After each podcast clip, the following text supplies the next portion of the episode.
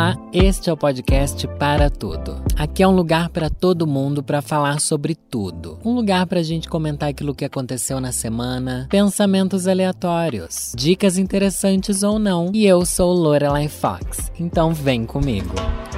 Olha lá quem vem virando esquina, vem a Lorelai voltando com um podcast. Quem achou que eu ia desistir? Parabéns, porque quase eu, quase você acertou. Gente, como tá difícil esse começo de ano, né? Como tá difícil começar um ano. Meu Deus, já comecei reclamando aqui. Não tá difícil, não. Vamos voltar aqui e fazer com, com mais energia. Pra cima, minha filha. Você aí que tá indo pro trabalho, voltando do trabalho, tá indo pra faculdade. Você que tá aí lavando uma louça, limpando uma casa com seu mop, tá bom? Força, segura na minha mão. Vamos ter aqui meia hora de entretenimento barato e autodepreciativo. Porque, gente, eu não consigo ser diferente tá bom? Não adianta, o tempo passa, o tempo voa, as conquistas vêm e vão, mas eu continuo achando que eu sou a pior pessoa do mundo e tá tudo bem.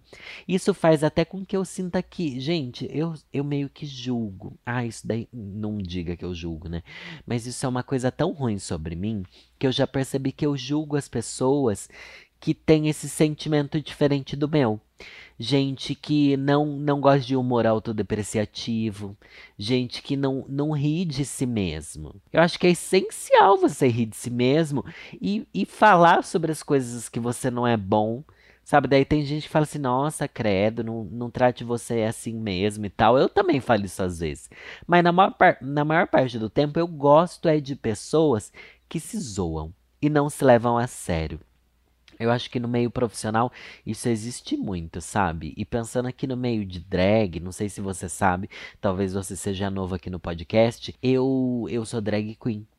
E para mim não existe nada mais absurdo, surreal e, e fora do contexto e do sentido que é ser drag, do que drags que se levam a sério drags que acham que estão lá para serem, tipo, ai, para fazer carão, para ser a bonita. E, gente, você é uma drag. Drag é um palhaço do meio LGBTQIAP+, no melhor sentido que palhaço pode existir. Tá lá por entretenimento, pela magia do grande circo que é a humanidade. Se você não vai ter esse humor, essa esse, e é uma autodepreciação também do quanto a existência é patética. Acho que sendo drag eu meio que reflito muito sobre a existência ser patética porque a gente coloca em xeque tudo que as pessoas dizem que é certo de existir, né?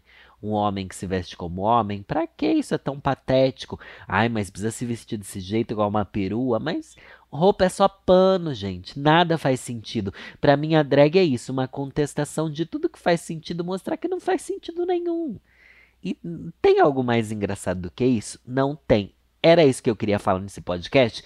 Não era, só que eu não tenho com quem conversar há meses, porque eu continuo. Gente, eu contei pra vocês que eu tomei isoladinha e tal, tava doente nas últimas semanas. Já passou mais de 15 dias que eu tava doente, mas eu ainda tô assim me sentindo. Às vezes eu dou uma tossidinha.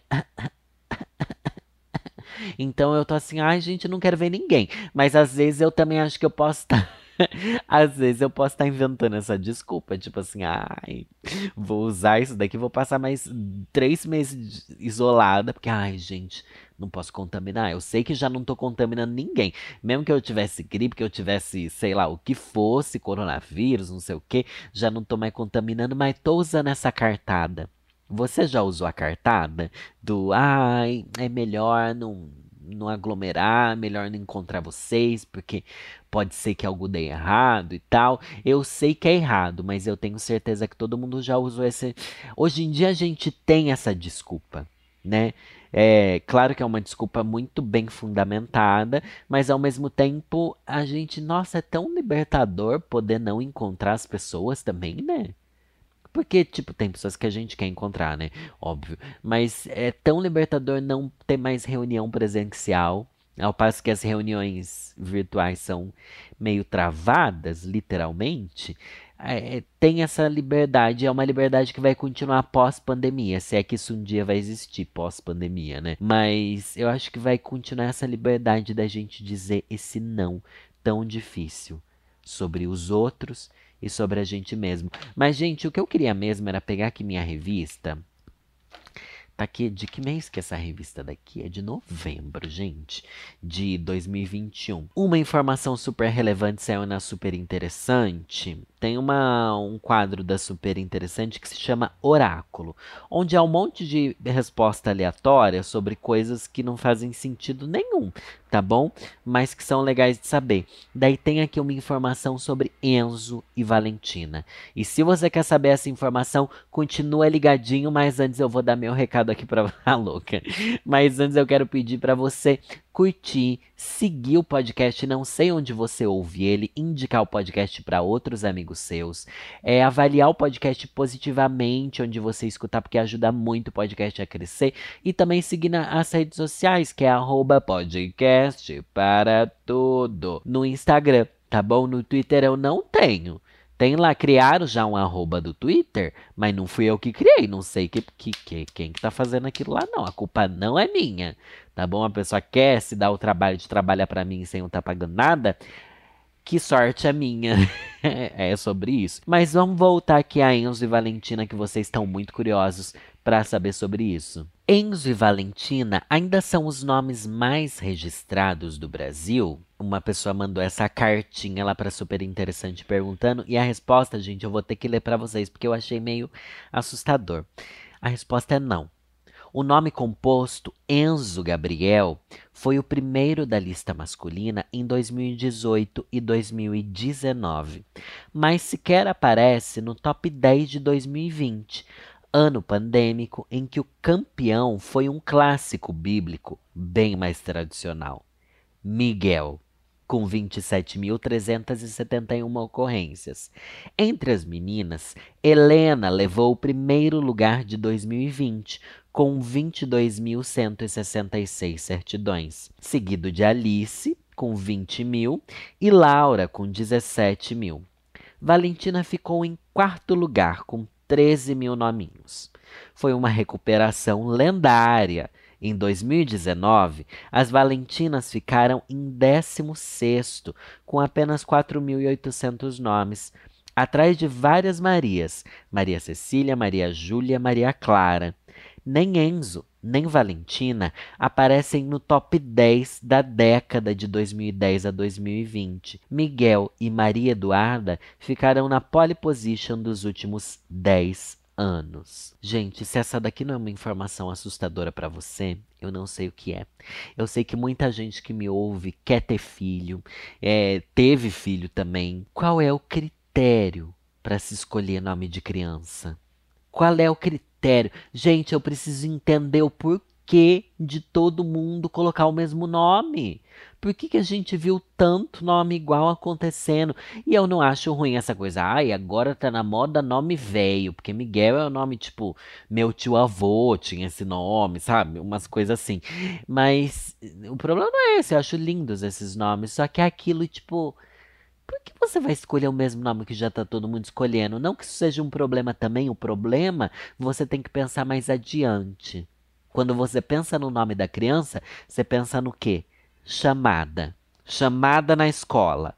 Vai ter 46 com o mesmo nome? É horrível. E também nomes que são muito no começo. Por exemplo, Alice. Gente, não coloque Alice no nome da sua filha porque é muito ruim. Enzo eu também já acho arriscado, porque, ó, Danilo, tá bom? Já é bem no começo da lista de chamada, não é bom.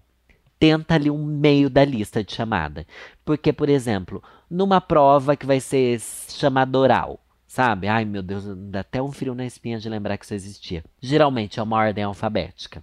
Não vai pegar você ali. Alice vai ser a primeira, gente. Alice, Aline, Ana, a. O que, que vem? Qual que é o primeiro nome de todos, gente? A, aberto. a, enfim, um nome muito no começo, você desgraçou a carreira inteira da criança. Você desgraçou. E também tem a coisa da criança ou do adulto ter que chegar logo no começo da chamada. Você não pode, assim, meio que chegar no meio. Quando você está na faculdade, tem 70 pessoas numa classe, você não quer ser a primeira.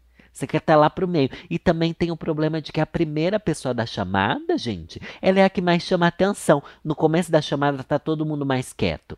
Quando chega lá na letra N, M, Maria, Nalva, Nando, a louca, como se Nando fosse um nome. Mas e, o povo já meio dispersou, ninguém vai ficar prestando atenção de você falar presente. Falar presente, gente, é algo traumático para mim. Vocês sabem que eu não gosto da minha voz. Vocês sabem que a minha voz de LGBT, que ia mais uma voz de viadinho, né, gente? Eu sempre tive vergonha de falar publicamente alto, assim. Nossa, eu lembro de uma vez que eu fui humilhado por um professor em sala de aula. Isso no colégio, viu? Eu já tinha uns. Não, foi 15, 16, 17. Eu tinha uns 15, 16 anos, onde o professor perguntou para mim se eu gostava de meninas publicamente. Eu concordei.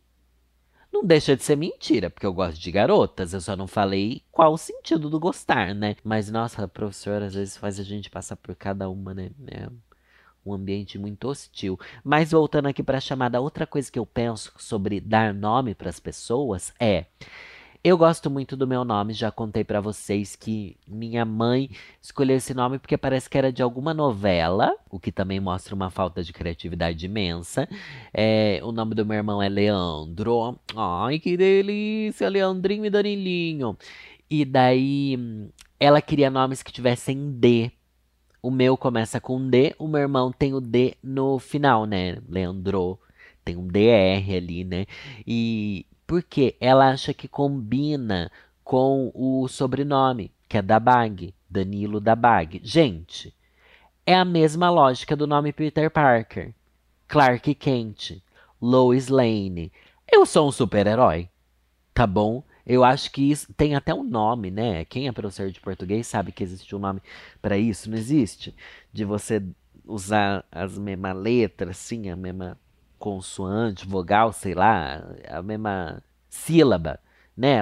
A mesma entonação ali pro, pro nome tem um nome disso daí, né? Para duas palavras, assim, que, que soa muito legal. Então eu sou agradecido por esse nome que, que Deus me deu. A louca, minha mãe é Deus agora. Que meus pais me deram. Só que ao mesmo tempo eu já falei para vocês também que eu não gosto porque eu acho o an do Danilo, o an faz com que eu soe muito é uma coisa muito desagradável para mim. É uma coisa muito difícil, sabe? E eu também penso assim, mano, qual é a responsabilidade, né, de você dar um nome para alguém? Ah, é algo tão forte, né? Tipo, nossa, eu te nomeio e a partir de agora, por toda a sua vida, esta palavra vai te perseguir. E claro que a gente pode mudar de nome e tal, mas nossa, eu acho que precisa ter um ego muito inflado para escolher o nome de alguém. Não precisa? Eu acho que precisa. Outra coisa a respeito de nome que tá me pegando ultimamente é que saiu uma notícia de uma menina brasileira, estudante de medicina, que no tédio da quarentena e da pandemia resolveu é, caçar asteroides para um programa lá da NASA. Tipo, aí no tempo livre ela ficava analisando imagens que a NASA mandava para ela e para milhares de outras pessoas que, que enfim, que, que não tem o que fazer, mas ao mesmo tempo querem fazer algo muito edificante enquanto não tem o que fazer, né? Mas daí essa menina encontrou trocentos, quantos foram? 17, 22, não lembro. Uma quantidade imensa de asteroides aí, inclusive um deles bem importante e diferente. E daí a menina vai poder nomear os asteroides.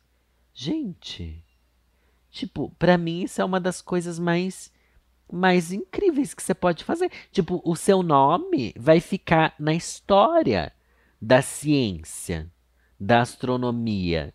E daí você pensa assim, putz, vou dar o nome de quem? Qual o nome que eu vou dar? Sabe? Eu não sei. Eu ia abrir uma enquete no Instagram. Tipo, ela falou que vai dar o nome da avó e da mãe para alguns deles. E os outros? Você pode usar até com crush, assim, tipo, ah, eu amo tanto você que eu vou dar o nome de um asteroide. Se bem que asteroide é uma coisa totalmente destrutiva, né? Ainda mais se um deles vem parar aqui na Terra, enfim, pode ser a desgraça de todo mundo. Só que, mano, você vai dar um nome. Só que também não precisa ser um nome de gente, precisa? Eu acho que não. Tá, entrei no Wikipedia e a gente tá aqui, lista de asteroides notáveis. A lista a seguir é uma coleção de listas de asteroides notáveis do Sistema Solar. Ai, que lindo você ser um asteroide notável. Eu acho que eu sou um youtuber notável, tá bom? Vamos continuar. Para efeitos do presente artigo, asteroide significa corpo menor, que não ultrapassa para fora a órbita de Júpiter. Esta lista inclui o planeta anão Ceres. Gente, um planeta anão. Vamos ver aqui então alguns nomes de. Aí tem a distância do Sol e a dimensão dos asteroides, o diâmetro médio em quilômetros, 952 quilômetros. Esse planeta anão, gente, pelo amor de Deus, é muito grande. Mas vamos ver vários nomes aqui, ó, de, de coisas famosos as maiores por. Ah, tá aqui em ordem de tamanho, né? Vamos ver. Psique. Ai, gente, tem muita coisa aqui que é uns nomes grego, romano, sei lá o que. Tem um asteroide chamado Hermione. Ih, a J.K. Rowling não foi tão criativa assim. Aurora, Temis, Egéria, Fortuna. Qual que foi achado mais recentemente para a gente pensar assim no nome? Olha, em 1904. Nossa, o mais recente foi achado em 1904? Meu Deus, as pessoas não, não acham mais. É que são muito grandes, né? É, foi fácil de achar antigamente. 1904, acharam Herculina. Ai, o nome da sua avó, minha filha. Não, não tem nenhum nome legal. Júnior, Eunomia. Cibele. Cibele é nome de asteroide, gente. Silvia. Dávida. Interamnia. Nossa, Interâmnia. Ah, esse daqui é o mais recente da lista. Acharam em 1910.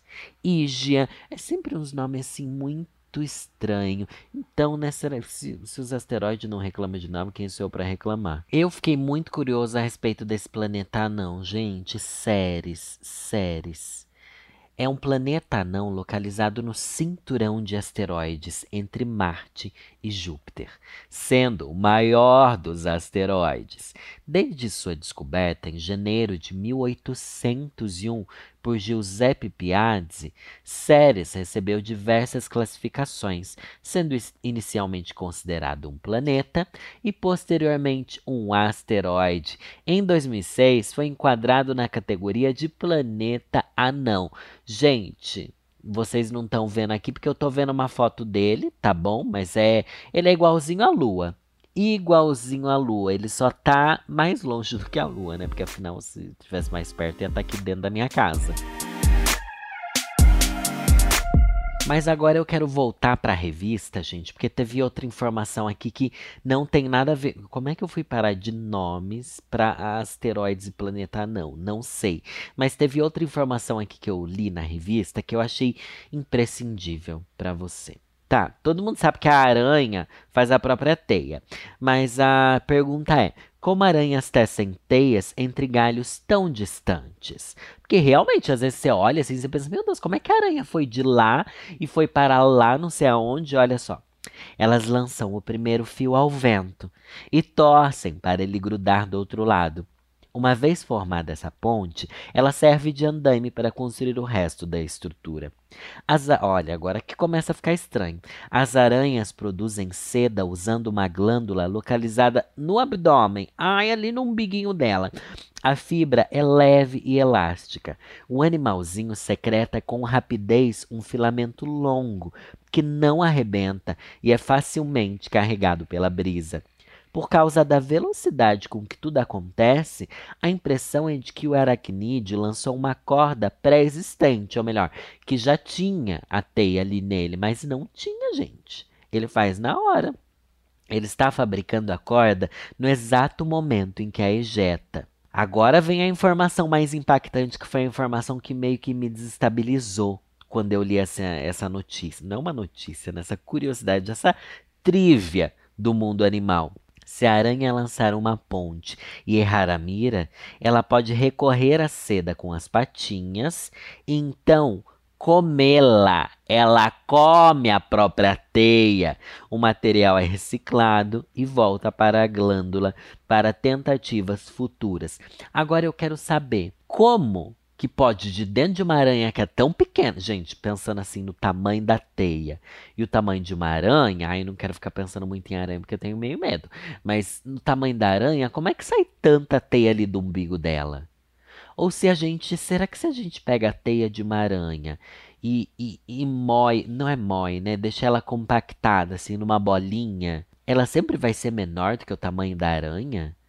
Essa é uma pergunta muito absurda. Eu, eu, acho que nem o Google vai conseguir me responder isso, mas talvez algum biólogo saiba. Se você é biólogo e tá me ouvindo aqui, se você não tiver com raiva e seu ouvido sangrando enquanto você escuta esse absurdo que eu acabei de perguntar, eu realmente queria saber. A, a teia da aranha, se a gente compactar ela, ela pode ser maior do que o tamanho da aranha, porque eu acho que tem que ser menor sempre, né? Ou não? Não sei. Nossa, mas vocês já viram a aranha fazendo teia? É algo maravilhoso, gente. É assim uma obra da natureza. E sabe o que é obra da natureza também? O Big Brother Brasil. Então vamos para o quadro Reclamando do BBB, gente, porque tá muito especial. Reclamando do BBB. Qualquer coisa me bota no paredão. Se você não sabe, o podcast Para Tudo é um podcast do Globoplay. Então eu tô aqui em casa para falar do BBB, tá bom? E você pode ouvir esse podcast em todas as plataformas, inclusive no Globoplay. Eu acho muito chique quando eu abro o aplicativo e tá lá meu podcast para todo mundo ouvir no Globoplay. Tudo bom e tudo bem. Só que isso não faz com que eu só fale bem do BBB, não. Aliás, o nome do quadro é Reclamando do BBB, porque eu tô aqui para falar mal. Viro sua mente com meu corpo sensual. E eu perguntei lá no meu Twitter: e o BBB, hein? Tá bom ou tá ruim? Melhorou? Piorou? Foi com Deus?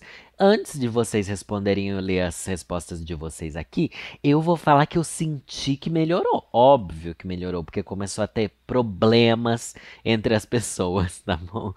As pessoas começaram a discutir, as pessoas brigaram bastante. Até agora, o auge foi Arthur Aguiar é, brigando com o Rodrigo. Rodrigo foi eliminado tá bom? Na terça-feira, agora Rodrigo foi eliminado. Muita gente fala assim: Rodrigo, você não pode ser eliminado. Você é que movimenta o jogo. Gente, ele já tava lá tentando fazer de tudo, o jogo não tava andando. O que, que ele movimentava? Sem contar, ah, ele deu os close errado dele e tal, mas ali no final a maioria já deu, não dá pra gente, né? É, não que dá para passar pano nos close errado, mas enfim, já vimos tão close errado pior no Big Brother, pelo menos o ano passado, né? Que esse ano tá tudo tão light. Acho que o problema é esse, gente. E minha análise. Eu sou novato no mundo do BBB, tá? Porque eu comecei a assistir em 2020, mas minha análise é: todo ano tem um BBB, e no ano seguinte as pessoas tentam não ser aquilo que o ano passado foi. Esse é o maior erro. Porque em 2020 nós tivemos lá Manu Gavassi e, e os caras lá hétero, e a Thelminha, e o Babu, e o Prior, e teve muito close errado. Teve muita gente sendo machista, homofóbica, e tiveram todas essas pautas. Daí no ano seguinte, chegou um monte de gente para ser militante. Não vamos dar testão, não vamos deixar ninguém passar por cima de ninguém, é empoderamento, não sei o que lá, não sei o que lá perder a mão também. Daí, nesse ano, eles falaram assim: não vamos perder a mão, não vamos causar um caos igual ano passado. Vamos ficar de boa, vamos ser amigo. Só que também perderam a mão. Nesse eu acho que o Big Brother é um, um jogo de perder a mão, de você achar que está acontecendo alguma coisa e não está não está acontecendo, sabe? Sempre acontece o inverso do que eles estão achando. Inclusive na eliminação do Rodrigo, o Tadeu Smith, também conhecido como Tadeu Schmidt, ele deu lá um textão de que você não estava conseguindo ler o que está acontecendo, não sei o que, não sei o que, e o Rodrigo foi eliminado e todo mundo dentro da casa interpretou que tipo, nossa, realmente não pode ser igual o Rodrigo estava fazendo, a gente não pode ser tão jogador, a gente tem que ser mais amigo e mais coração, estamos indo no caminho certo. Não era isso. Eu quero ver briga. Eu quero ver desentendimento. Eu não quero ver terror psicológico, mas eu quero ver tretas. Daí as pessoas falam assim: não, a gente precisa trazer algo saudável para o Brasil assistir e tal, não sei o que. O que é saudável? Saudável é a gente assistir um programa onde a gente possa descontar nossa raiva da humanidade, já que na rua eu não posso sair gritando com as pessoas. No Big Brother eles podem fazer isso por nós e não estão querendo fazer. Por favor, me ajuda. Alguém tira o Abravanel de lá de dentro. Porque além dele querer transformar tudo num, num mar de rosas que não tá rolando, e eu tô amando, ainda tem a parte das cantorias que eu achei que já ia ter acabado, gente. Mas Olha, não acabou. Inclusive, falei um pouco de BBB no Ódios do Mês, o vídeo super especial que saiu no meu canal. Mas, gente, as cantorias tá, tá difícil mesmo. E esse ano tem planta, mas tem umas planta que é a planta mesmo, hein? Adorava a Bruna. Não que eu não goste dela agora, que ela não deu motivo nenhum pra gente não gostar dela, mas eu esperava tanto da Bruna, gente. Eu esperava tanto da Bruna, porque eu sou Ludmiller tá bom? Eu amo numa Nice, a, a Ludmilla, que é a esposa da Bruna, fala da Bruna nas músicas. Eu achava, nossa, essa menina deve ter muita personalidade, não sei o que, não sei o que. Ela, ela não aparece nem na edição.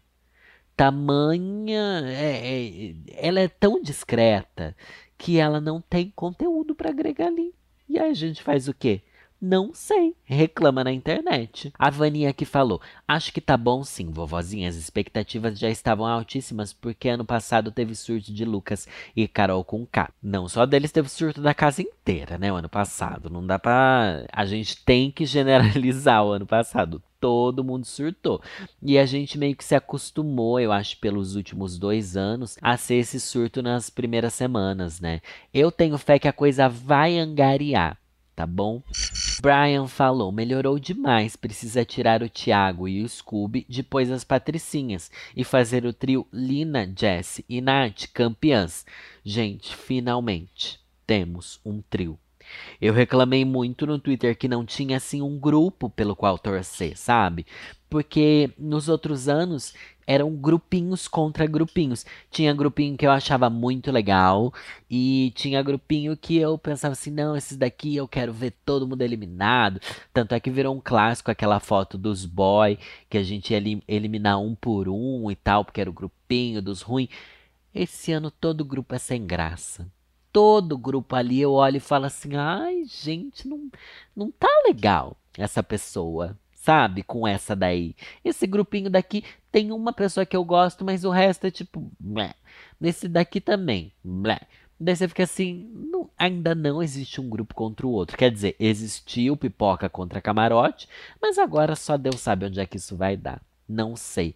Só que o grupinho Jesse, Lena e Nath começou a se formar principalmente quando elas voltaram do paredão. E tô gostando bastante.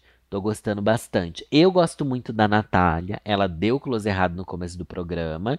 Mas eu não vou dizer que ah, é porque ela é muito nova e tal. Mas é, enfim, gente, eu gosto dela. Tá? Vou passar esse pano, gosto dela. Acho que ela fala absurdo, ela já falou absurdos, ela tem falas problemáticas, mas enfim. Luzinha falou: tá começando a engatar os grupos e a começar as tretas, dessa vez de uma forma mais saudável que o ano passado. Eu acho pelo menos. Ninguém merece aquele pandemônio. Ninguém merece, mas também ninguém merece essa coisa de todo mundo cantando. A gente não vai errar. Ai, deixa eu procurar a letra dessa música que eles cantam. A gente não vai errar. Ai, do Tiaguinho essa música? Deixa eu ver aqui. Essa aqui eu amo cantar. Ah, como assim a letra começa com essa aqui eu amo cantar? Mas vamos lá. Nada, nada é mais importante que a vontade sincera de te ver chegar, querer ficar, sei lá, e poderia estar em outro lugar. Eu também, mas eu coloquei na minha cabeça. A gente vai conseguir a voz de conseguir ouvir a voz de vocês aqui. E se a gente, a gente foi feliz tentando acertar, a gente não vai errar não. A gente foi feliz tentando acertar.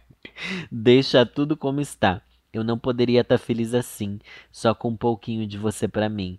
Mas olha essa vibe, esse fim de tarde, toda essa vontade de você em mim. Gente, é um romance. Eu achava que era um, um louvor. É uma música de romance do Tiaguinho? Pra mim não fez sentido nenhum eles cantarem essa música. E o pior é que lá dentro eles devem estar tá pensando: nossa, essa música daqui vai pegar muito lá fora, o povo vai estar tá amando e tal. É, é, o auge desse BBB essa música. E aqui é um mar de agonia cada vez que eles cantam, gente. É um mar de agonia. Eu lembro que o ano passado. o ano passado, o. Como é que ele chama? Não era o Negudi, era o Projota que tentava emplacar umas músicas lá dentro. E para mim só, só me subia aquele arrepio, arrepio na espinha de vergonha alheia. Esse ano tá a mesma coisa. E não emplacou música nenhuma, viu, Projota? Você tentou. Ai, como tentou. E era uma vergonha toda vez que tentava, gente. Pense, eu tava refletindo esses dias. O Projota é mais mimado do que a Jade Picon o Projota reclamava mais de comida do que a Jade Picon. E a Jade Picon é a pessoa que entrou na casa, a gente achando que ela ia ser uma nojenta podre. Não achava? Eu achava também. Falei, nossa, essa menina daí deve ser uma pamonha e que não, não vai ter graça nenhuma. Acho que ela não é. Eu acho que ela tem muita personalidade, mas é, o legal é ver ela fora desse contexto que a gente imaginava, sabe? Do, do estereótipo. As outras meninas são muito mais patricinha chata do que a Jade Picon, que tem uns pensamentos meio certos e bem coerentes e sabe a hora de falar e não se mistura com ninguém. Ah, eu acho que a Jade Picon tem muita cara de vilã e se veste igual vilã também. Eu tô adorando as caras que ela faz quando os outros falam e tal. Eu, ai, queria muito que ela fosse amiga da Nath, da Lin. Ai, meu Deus do céu, gente. Vem aí, será que vem aí? Só sei que eu tava nessa assim, ai, não tá legal, não tá engatando, não tá engatando, mas, gente, agora meu passatempo é ficar jogando videogame enquanto eu deixo o celular ali no pay-per-view. Ontem eu fiquei até as quatro da manhã ouvindo a conversa das meninas lá na piscina, na no coisa lá, como é que chama? Na Hidro, e jogando videogame e ouvindo uma conversa como se elas estivessem ali comigo. Gente, para mim, BBB é isso. O que eu gostei do BBB na solidão da pandemia e do isolamento social foi por causa disso. Porque a, ali eu tenho alguém ali conversando do meu lado. E eu não ligo de estar esse marasmo e tal. Só ter alguém ali conversando já rende, gente. E é aquilo, a gente reclama, reclama, reclama. Mas passa daqui seis meses. Ou vamos pensar na edição do ano que vem. Certeza que a gente vai estar vai tá falando assim. Ai, lembra da Nayara? Muito icônica. O discurso dela. A Nanacita. Ai, lembra da Jade? Lembra do, até do Rodrigo, do Luciano, que foi o primeiro eliminado. É sempre assim, no meio do furacão, a gente meio que desqualifica ele. Corta para dali um ano a gente lembrando de tudo como se fosse icônico. Igual ex-namorado que a gente fala muito mal enquanto namora, mas passa três anos a gente pensa, putz, eu era feliz. Porque a gente romantiza o passado. É isso. Da última vez que eu fui pro aeroporto, comprei livro na livraria do aeroporto. Gente, é uma coisa que eu adoro fazer e são livros que eu nunca leio, tá bom? Se eu comprei você, meu livro no aeroporto, é, é porque eu nunca vou te ler. Mas acabei lendo, viu? Acabei lendo um pouquinho. Esse daqui se chama A Arte da Sabedoria. Edição completa com os oráculos inspiradores escritos há mais de 300 anos.